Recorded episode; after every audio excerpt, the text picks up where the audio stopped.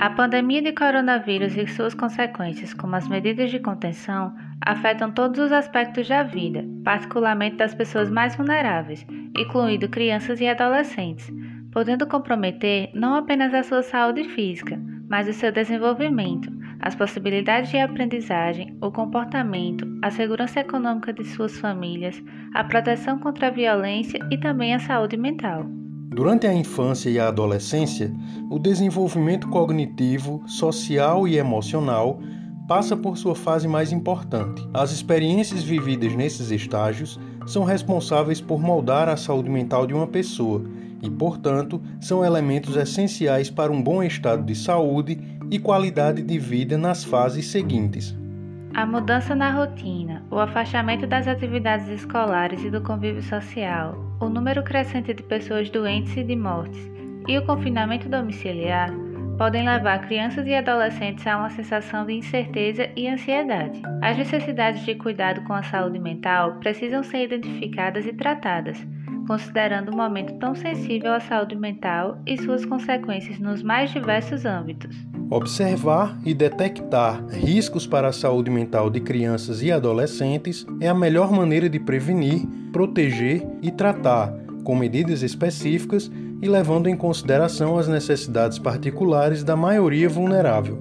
Algumas reações características e mudanças de comportamento podem indicar a necessidade de cuidados e atenção com a saúde mental. As reações emocionais e comportamentais mais frequentes são dificuldade de concentração, irritabilidade, medo, inquietação, tédio, sensação de solidão, alterações no padrão de sono e alimentação, insônia ou dormir demais, falta de apetite ou comer exageradamente. O que fazer para tentar minimizar os riscos de adoecimento?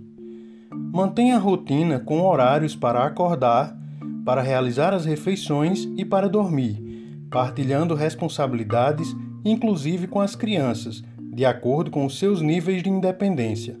Inclua nessa rotina momentos de lazer, como brincadeiras, jogos e também um momento de descanso.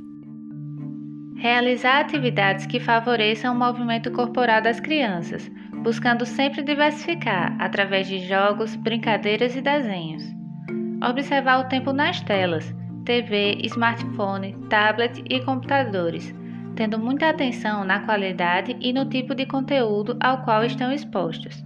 Lembrando que as telas também podem ser um importante recurso para manter os laços afetivos, como por exemplo o contato com os avós ou outros familiares importantes que estão distantes por conta da pandemia, mas sempre tendo consciência de que a exposição intensa é prejudicial. Outra questão relevante é a importância de estabelecer uma relação de confiança e conversar com as crianças sobre o coronavírus, bem como sobre os fatores que envolvem seus sentimentos nesse momento de pandemia. E o mais importante, sempre que for identificada alguma alteração de humor ou de comportamento nas crianças e adolescentes, busque a orientação de profissionais, para que assim seja realizada a devida avaliação e possíveis encaminhamentos para tratamentos ou serviços de saúde especializados.